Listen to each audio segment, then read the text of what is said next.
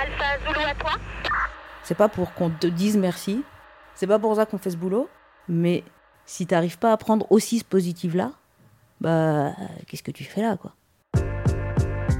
Vous ne pouvez pas imaginer la joie que j'ai de voir quelqu'un que j'ai récupéré mourant, sorti d'hospitalisation en pleine forme. Madame, Monsieur, bonsoir. Le prix Nobel de la paix a été attribué à Médecins sans frontières. Stop bombing hospital. Stop bombing health workers. Stop bombing patients. On a sûrement enlevé quelques grains de souffrance, mais sur des kilos ou des tonnes de souffrance. Donc, euh, Every year for MSF is a challenge. It's the job that we do. Bonjour et bienvenue dans le cinquième épisode d'Alpha Zulu, le podcast de Médecins sans frontières qui donne la parole librement à ceux qui connaissent l'organisation mieux que personne. Si vous avez écouté l'épisode précédent, et j'espère que vous l'avez fait, vous vous dites sûrement qu'il sera difficile de faire mieux que Paul et ses péripéties tout aussi incroyables les unes que les autres. Pourtant, avec Claire, nous avons une sérieuse concurrente. Depuis plus de 20 ans, son rôle de Watson, c'est-à-dire spécialiste de l'eau et l'assainissement, l'a amené sur des projets aussi divers que variés. Choléra, paludisme, camp de réfugiés ou malnutrition, Claire a des milliers d'heures de terrain à son actif et autant d'expériences à vous partager. Bonne écoute Euh, Je m'appelle Claire Dorion, je suis référente Watson, donc ça veut dire eau, hygiène, assainissement chez MSF depuis 2013 et j'ai commencé à faire du terrain en 2000. Est-ce que tu peux me raconter comment t'es arrivée à MSF en 2000 du coup? Alors en fait, je suis arrivée un peu par erreur. C'est-à-dire que j'ai commencé. euh, D'abord, ma première mission, c'était avec Vétérinaires sans frontières. Un petit peu par hasard, parce que j'avais 22 ans, j'avais fini mes études, j'étais un petit peu perdue. T'avais fait quoi comme étude? J'ai un doc de biologie et un brevet technicien supérieur en gestion et maîtrise de l'eau. Donc en fait, j'avais fini ça et euh, j'ai commencé à regarder un peu ce qui pourrait m'intéresser, qui ne soit pas du bureau d'études, parce que j'avais pas trop envie d'être enfermée dans un bureau à 22 ans. Et du coup, euh, un peu par hasard, je suis partie en Angleterre en me disant comme ça, au moins, je vais apprendre l'anglais, je vais pas perdre mon temps. Et pendant que j'étais en Angleterre, à peu près un an après, j'ai un de mes amis qui bossait pour Vétérinaires sans frontières qui me dit ouais, combien de temps tu vas rester en Angleterre à, faire la serveuse euh, alors que tu as un diplôme qui pourrait être utile Et puis quelques semaines après, il m'envoie un message en me disant dis donc, je viens d'obtenir un budget pour faire une étude des besoins en eau pour le bétail au Sud-Soudan. Si ça t'intéresse, euh, tu peux envoyer ton CV. Je dis bon bah ok, j'en- j'envoie mon CV. Pas de réponse. Je me dis bon, le gars, il a vu que j'avais pas beaucoup d'expérience de, de- terrain, quoi, très peu de- d'expérience de, travail. Donc il a laissé tomber. Et puis euh, trois mois plus tard, je reçois un message. On a oublié d'ouvrir le poste. Est-ce que vous pourriez partir euh, à la fin du mois pour trois mois au Sud-Soudan? Euh, Oui, d'accord, c'est bon. Hop, pouf. Donc je suis partie au Sud-Soudan pour ça. Ça m'a permis de rencontrer d'autres personnes de l'humanitaire parce qu'on était basé à Lokichokyo où il y avait toutes les organisations humanitaires. Après, j'ai envoyé mon CV chez, euh, chez MSF et euh, c'est comme ça que j'ai atterri chez MSF. Donc un petit peu par erreur et beaucoup par chance. Et donc ta première mission avec MSF, c'était où? Alors ma première mission avec MSF, c'était aussi au Sud-Soudan. C'était un petit peu la panique parce que je partais comme logisticien pour équipe euh, mobile. Ça veut dire que j'étais responsable des moteurs des bateaux, d'une équipe pour faire de la construction, pour euh, transporter du matériel, etc. Et que c'est pas du tout ce que j'ai appris à l'école. Parce que c'était le projet euh, clinique mobile sur l'eau aussi, Ouais, en comme, fait, comme on, a actuellement. on avait accès au, au lieu où on faisait la clinique mobile et les centres nutritionnels seulement par barque parce que euh, c'était en 2000 et il n'y avait pas de route en fait. Y avait on n'avait même pas de voiture, on avait un tracteur. On avait un, un avant de tracteur avec une remorque derrière quoi pour aller chercher les choses de l'avion. C'est un petit peu euh, l'âge de pierre quoi. Je me retrouvais avec des responsabilités auxquelles j'avais jamais eu à faire face. Donc moi au début je dis bah non, je suis pas logisticien en fait, euh, je sais pas faire quoi. Et ils me disent, mais en fait, il faut que tu comprennes le travail du logisticien, parce qu'en tant que spécialiste, tu vas avoir besoin de leur boulot. Donc si tu comprends pas, si tu fais une mission avec, en tant que logisticien, tes prochaines missions, tu partiras comme Watson et tu sauras poser les bonnes questions, tu sauras anticiper les besoins pour pas euh, mettre de, de la pression sur tes collègues, etc., etc. Et en fait, c'était assez sympa. En fait, c'était assez. euh, on était une toute petite équipe. C'est quoi une toute petite équipe? Alors, on était quatre. En fait, il y avait une base avec une vingtaine de personnes, avec un gros hôpital et un centre nutritionnel. Et puis nous, en fait, dans le- la clinique mobile, on était quatre. On était deux logisticiens et deux médicaux. Donc c'était euh, c'était sympa. On a eu plein de les histoires des avions embourbés où le matin on devait aller sur la piste d'atterrissage et on, devait dire à l'avion s'il pouvait décoller. Et un jour, j'arrive, je fais mon, mon analyse, j'appelle la base à Lokichokyo pour leur dire on ne peut pas atterrir. Ils me disent c'est trop tard, l'avion est parti. Je dis euh, est-ce que vous pouvez appeler l'avion pour lui dire qu'il ne peut pas atterrir? On va essayer de l'appeler. Et là, je vois arriver l'avion et je vois atterrir l'avion. Et en fait, je vois s'embourber l'avion avec 8 tonnes de matériel et de bouffe. Il y avait heureusement une partie du matériel qui était pour nous et en grande partie de la bouffe. Mais on avait, il y avait à peu près 4 tonnes de matériel qu'il fallait emmener donc en barque, là où il y avait le gros projet. Et après, on a poussé l'avion pour le sortir de la boue. Ça, c'était rigolo. Finalement, j'ai appris plein de choses pendant cette mission et j'ai bien rigolé. C'est ça, en fait. T'arrives, t'as 22 ans, t'es toute jeune et en fait, t'apprends tout sur le tas et tu finis par pousser des avions embourbés, quoi. Ah ouais, non, t'es complètement innocent. En plus, tu dis, ah bah c'est normal, ça doit être comme ça. C'était une mission qui était sur tous les points hyper formatrice. C'est-à-dire qu'on a eu des problèmes de sécurité. On avait des guides, parce qu'on parlait par la radio, on s'appelait par radio à l'époque, on avait des guides avec des codes. Donc quand tu avais un problème de sécurité, tu devais prendre ton guide qui faisait 40 pages et trouver comment dire j'ai un problème de sécurité, il faut que je m'en aille. Et donc je me suis retrouvée à commander des boîtes de pêche, un certain nombre de boîtes de pêche pour dire qu'il y avait des coups de feu euh, à tant de kilomètres et qu'il fallait qu'on s'en aille quoi. Avec un radio-opérateur qui me dit ah, de quoi tu parles? Tu crois que c'est l'heure de faire une commande de nourriture? Ah J'avais pas le bon bouquin. Du coup, attends, comment ça se passe? Toi, t'es là en train d'essayer de suivre ta guideline. Et puis l'autre a pas du tout la même guideline. Et voilà, donc il te dit ah, mais est-ce que tu crois que c'est le moment de faire une commande de nourriture expatriée d'urgence? Il était genre euh, 7 heures du soir, quoi. Et donc je répète exactement la même phrase, genre trois fois, jusqu'à ce qu'il se dise il y a quand même un truc bizarre. Il va chercher le coordinateur logistique qui prend la radio et qui dit euh, Est-ce que tu me confirmes qu'il s'agit de monter ton niveau de sécurité? Et là, je suis là, mais c'est pas possible. Moi, je passe deux heures à essayer d'expliquer avec des codes que ça va pas. Et lui, euh, en plus, j'avais déjà quitté l'endroit où on faisait la distribution de nourriture en leur disant We're moving out, on s'en va. Sans expliquer pourquoi. Donc en fait, quand je suis arrivée à ma base arrière, là où on dormait, où j'avais la radio euh, un peu plus stable, où j'ai pris mon guideline pour expliquer, ils étaient censés être déjà au courant qu'on avait quitté en urgence le point de distribution. Et donc, qu'est-ce qui se passait pour que vous soyez obligé d'évacuer? Bah, C'était le Sud-Soudan. À l'époque, en tout cas, il y avait énormément de. C'est pas seulement des gros conflits ethniques, c'était des petits conflits de village en village. Et en fait, il y avait eu, si je ne m'abuse, une histoire de coucherie. La femme d'un village était allée avec l'homme d'un autre village qui était marié. La famille de la femme bafouée était allée tuer cette femme-là. Le frère était allé. C'était vraiment une histoire de, une bête histoire de coucherie, quoi. Ce qu'il y a, c'est que nous, on était au milieu de tirs croisés, en fait. Je me souviens d'une d'une nuit où une infirmière qui venait d'arriver, au milieu de la nuit, vient, vient taper à ma porte en me disant Oh, ça tire dans tous les sens, ça tire dans tous les sens. Et moi, j'écoute et je dis Non, t'inquiète pas, ça c'est un enterrement. Avec l'habitude, en fait, la façon dont il tirait, c'était pas la même. Et donc, t'apprends à reconnaître les coups de feu pour savoir si tu dois partir ou si tu restes. T'apprends. C'était non, c'était sur tous les plans, sur le plan humain, c'était hyper fort parce que mon équipe parlait pas un mot d'anglais. Moi, j'ai appris le nouer en utilisant li- la Bible illustrée, et donc j'ai appris l'anglais à mon staff en utilisant la Bible illu- illustrée, ce qui était quand même assez rigolo. Donc en fait, on s'est retrouvés à apprendre l'un de l'autre avec des images, quoi. C'est génial. Et t'es resté combien de temps là-bas? Je suis restée cinq mois. Je devais rester six mois. Et puis, il y a eu des gros mouvements de troupes vers là où on était. Du coup, il y a eu une décision de prise de euh, réduire l'équipe. Et comme moi, j'étais donc en, en extérieur, j'étais entre guillemets, soi-disant, plus à risque. Plus à risque parce que t'étais une femme. Euh, non, plus à risque parce que j'étais plus loin dans les communautés. C'est-à-dire qu'on avait moins de moyens de sécurité, en fait. Qu'effectivement, la décision de la coordination a été bah, tu prends l'avion et tu rentres. Quand je suis arrivée en capitale, j'ai dit ce que j'avais à dire. Mais sur le fait, sur le coup, en fait, tu ils te disent bon, bah, tu évacues, t'évacues. Quoi.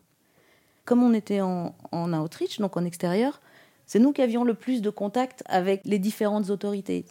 Donc ils voulaient pas que je rentre en Belgique parce qu'ils disaient mais si on a une ouverture, on va avoir besoin de tes contacts.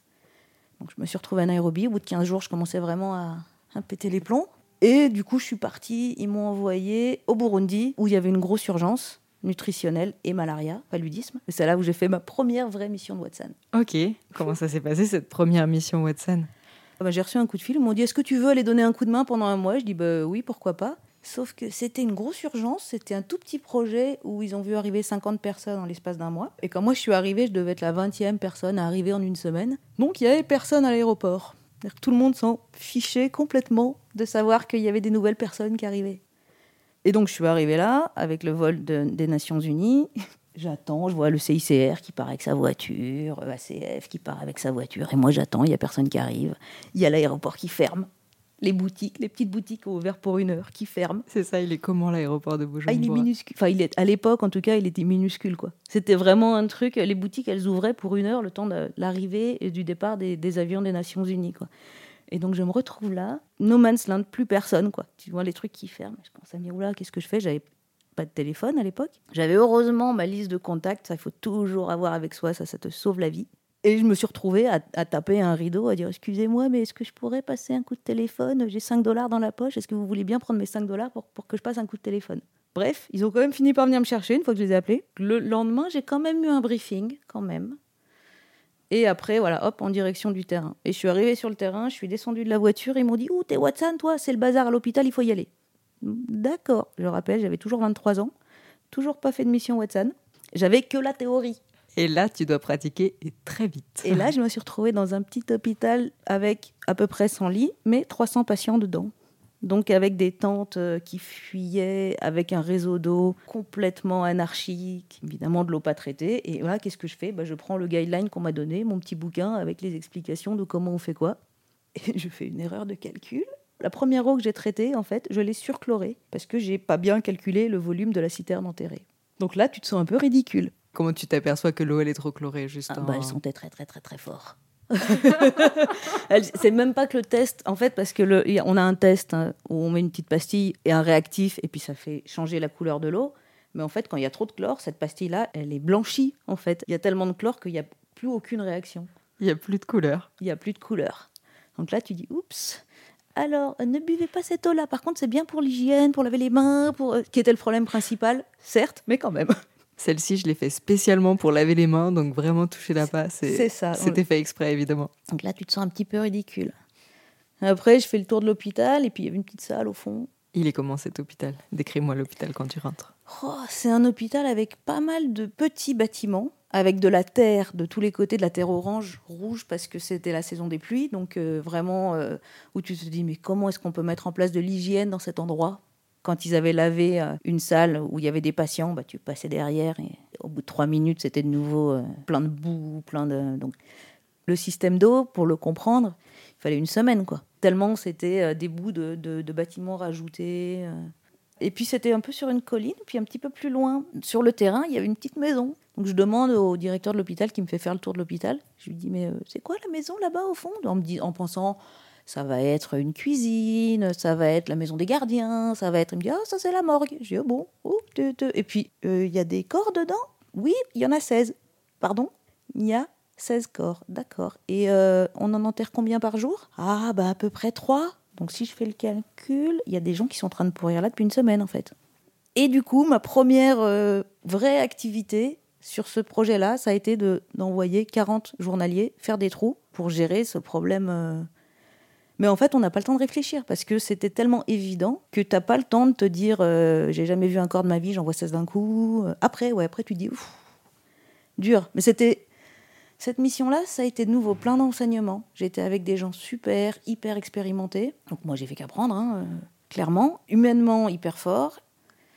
Quand je faisais 15, heures- 15 minutes de voiture pour aller sur le centre que je gérais, ben, je remplissais la- l'ambulance où il y avait 11 places à l'arrière, de 11 papas à maman avec des bébés. quoi.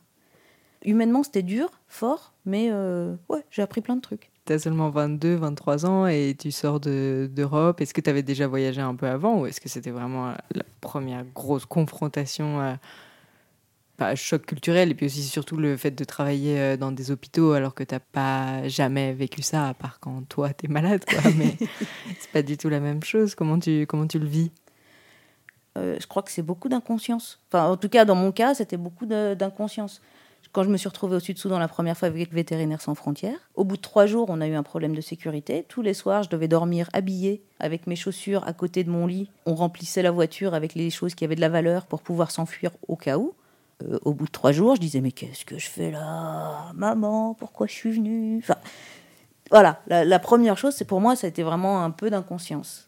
Et après, les besoins ils sont tellement évidents que tu tu t'adaptes quoi. en tout cas à l'époque, dans les équipes d'urgence, tu avais des gens très expérimentés qui accompagnaient des gens peu expérimentés. Mais ça veut dire que si on avait une question, on avait toujours quelqu'un sur place qui allait être capable de nous répondre et de nous aider. Du coup, c'est rassurant. Du coup, c'est rassurant. Tu as toujours quelqu'un qui vient d'un contexte dix fois pire et tu te dis, bah ouais, s'il est là, c'est que moi aussi je peux le faire, quoi.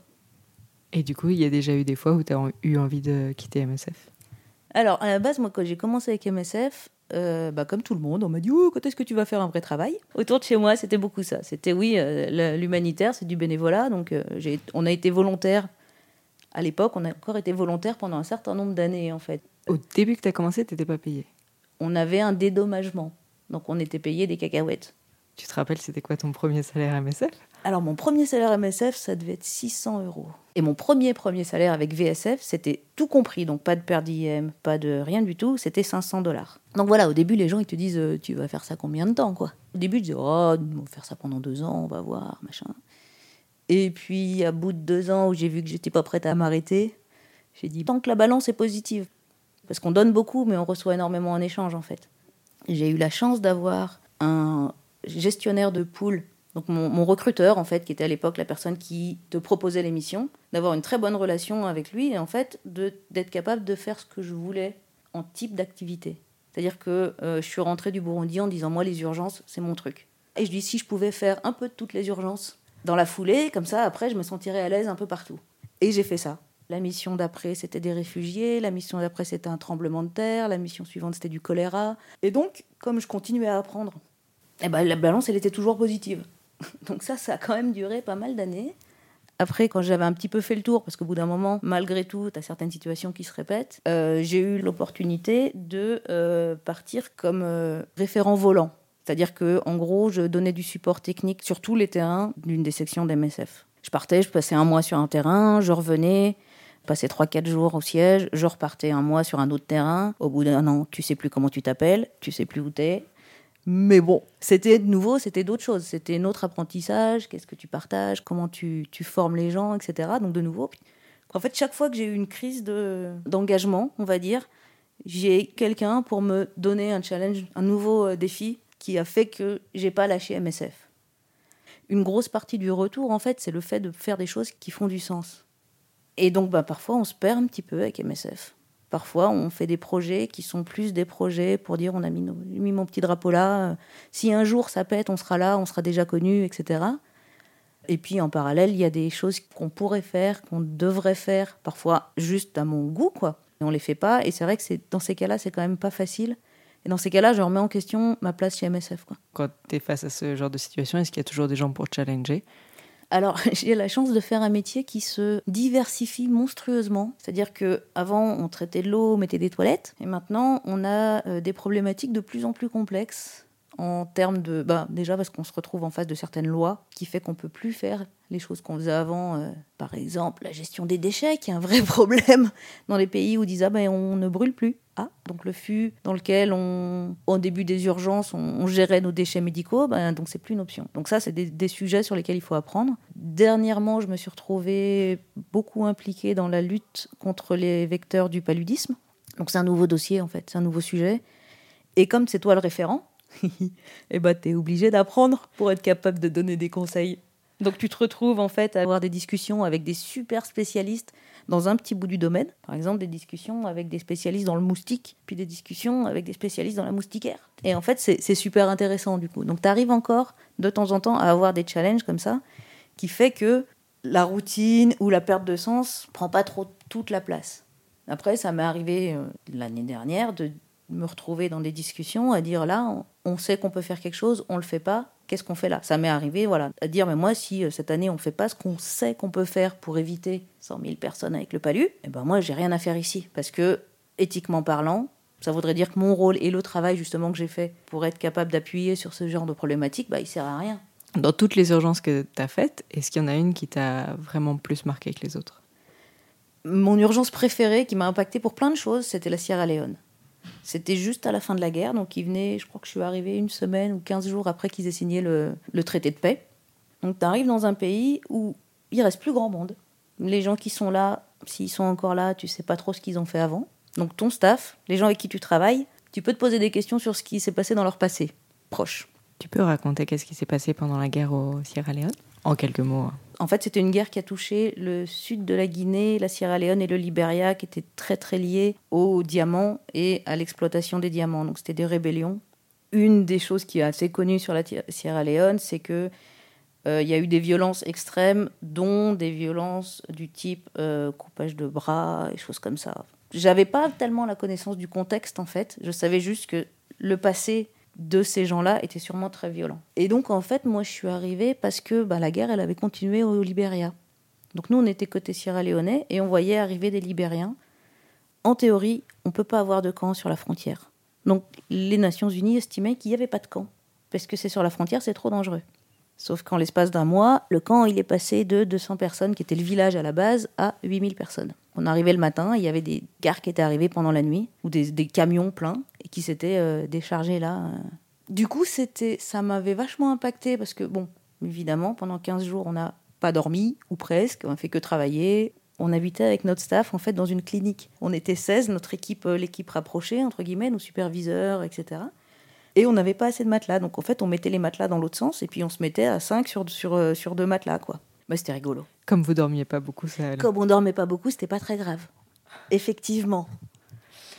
C'est quand même atypique de dormir euh, tous dans la même pièce euh, à 16. On dormait dehors, il n'y avait pas de place dans la clinique. On était sur le, le- la terrasse devant euh, la- l'aire d'attente de la clinique, quoi. En fait, tous les jours, on sortait nos matelas d'une toute petite pièce. On avait nos sacs là. Bon, c'était euh, c'était il y a longtemps, hein. c'était en 2003. On était dans des, dans des circonstances que je ne sais pas si on le retrouve encore aujourd'hui. C'est-à-dire que l'endroit où j'étais, ça faisait 10 ans qu'il n'y avait pas un blanc qui avait mis les pieds, par exemple. Parce que c'était la guerre, c'était un des endroits les plus violents pendant la guerre. Je ne suis pas sûre que maintenant, avec euh, Internet, les téléphones, etc., ce genre d'endroit, ce genre de conditions de vie, on pourrait les retrouver. Donc sur ce plan-là, c'était hyper intéressant. Et après, tu vois arriver les réfugiés. Il a fallu à peu près un mois avant que le HCR dise, mais là, en fait, il y a des gens. Donc il faudrait qu'on les évacue dans des endroits plus sécurisés. Et les camions sont arrivés de la force des Nations Unies.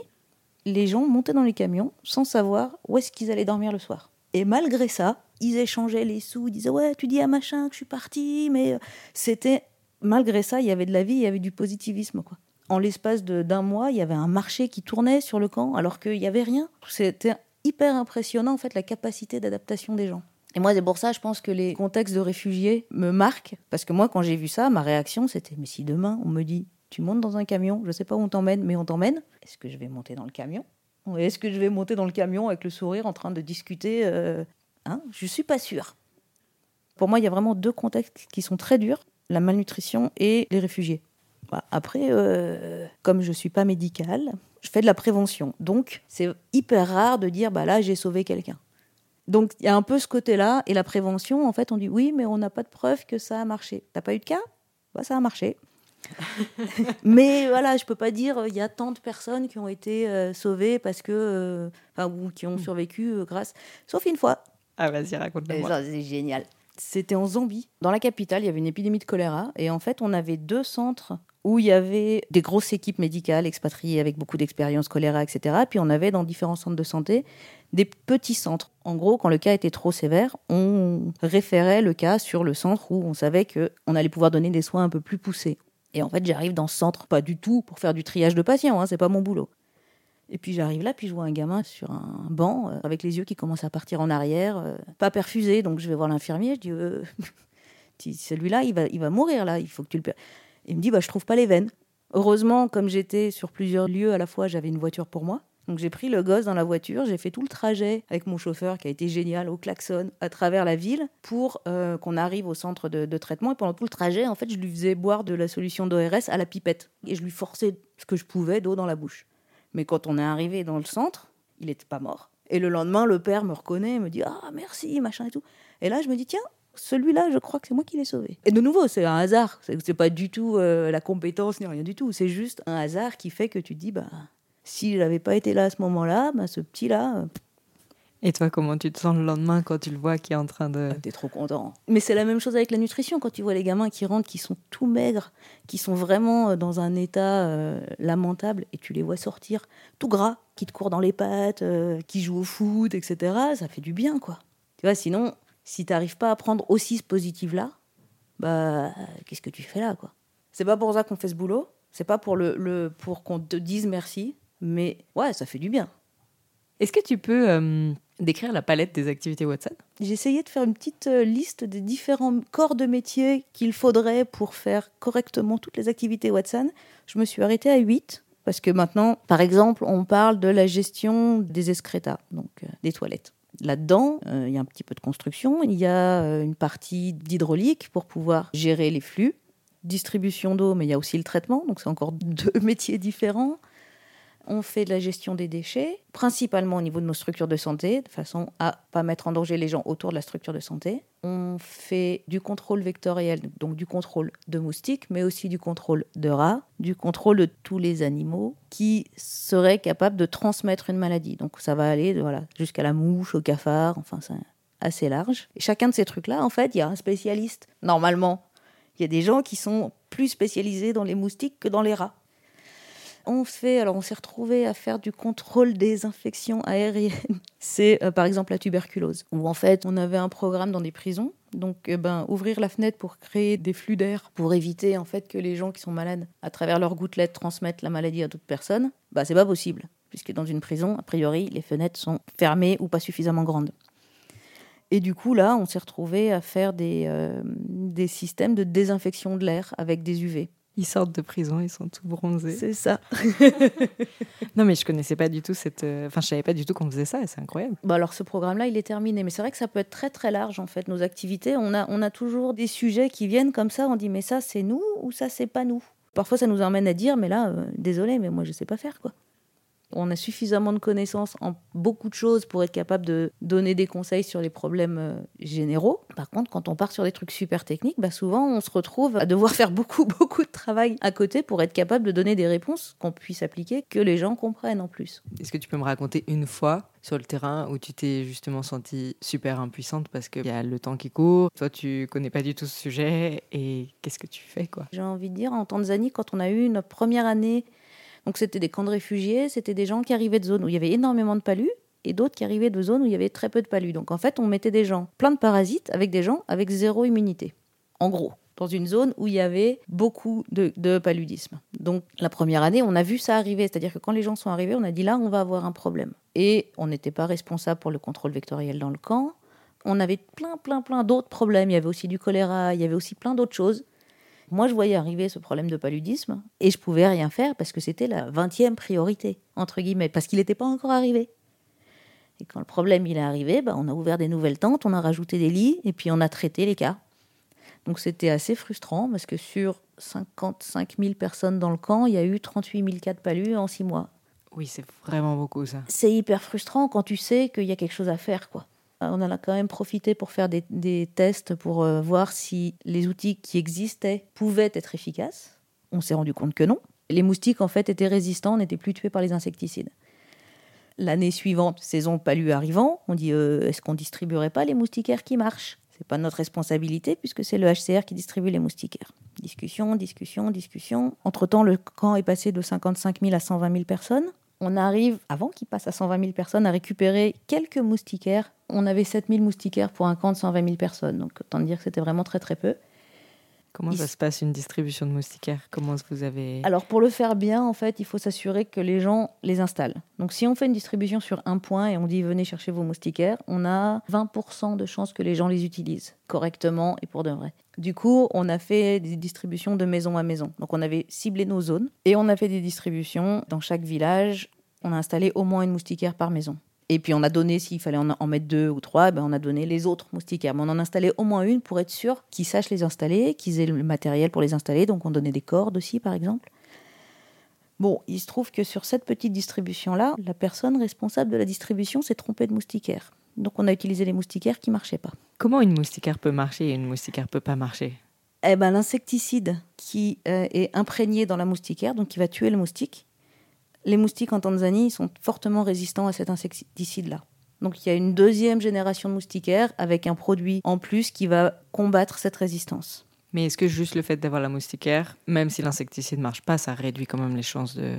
Ah, En fait, les moustiquaires qui donc vont pas tuer les moustiques, elles vont avoir un impact au moment où tu es dessous, où tu dors dessous, si tu as bien fermé partout.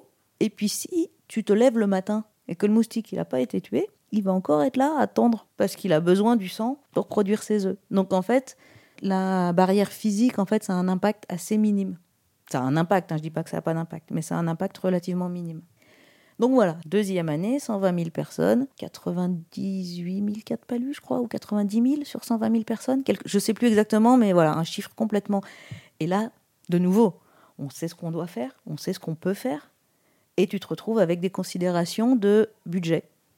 Oui, mais c'est pas notre rôle, c'est le HCR. Et donc on se retrouve dans des discussions, et c'est justement une des fois où j'ai failli dire, mais moi je m'en vais, quoi.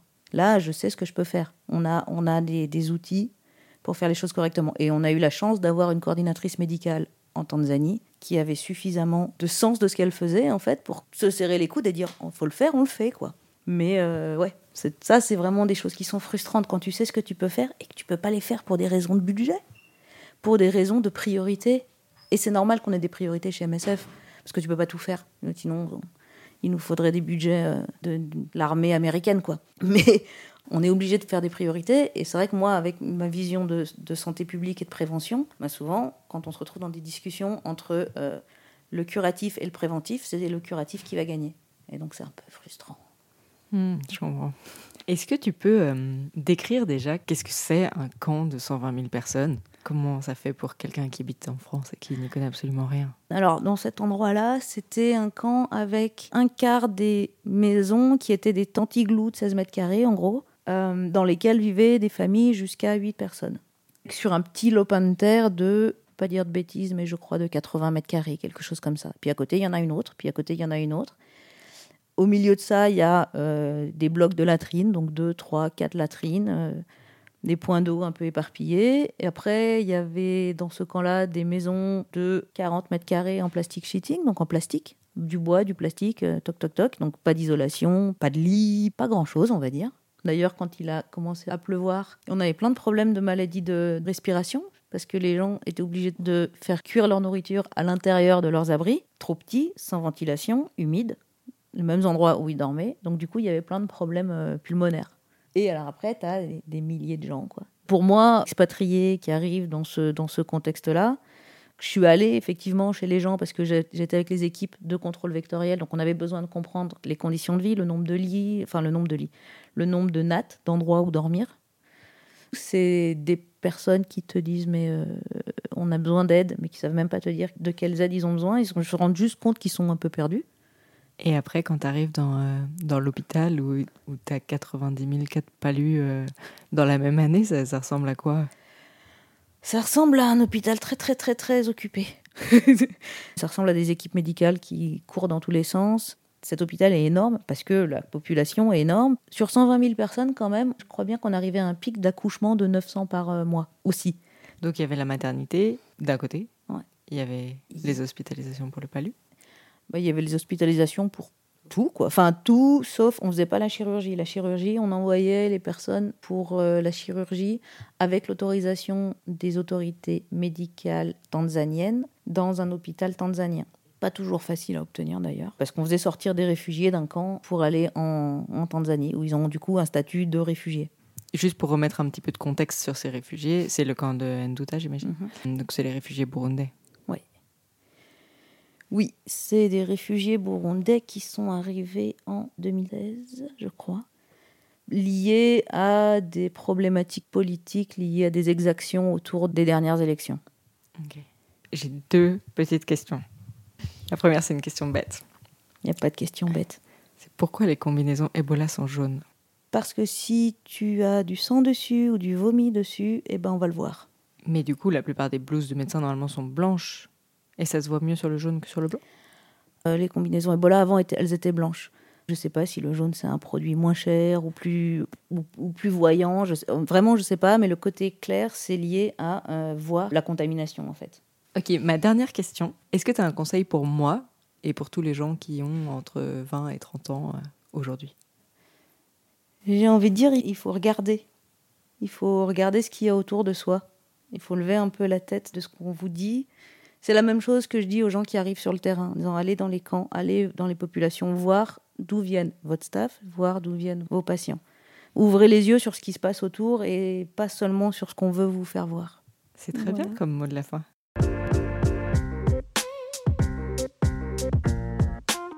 Merci d'avoir écouté cet épisode d'Alpha Zulu. Si vous avez aimé le podcast, nous vous invitons à le partager autour de vous, à vous abonner et à nous laisser beaucoup d'étoiles, de pouces, enfin ce que vous voulez, mais dites-nous si vous l'avez aimé. Si vous voulez écrire un message à l'un de nos invités ou à moi-même, vous pouvez le faire à l'adresse podcast at msf.org. À dans 15 jours.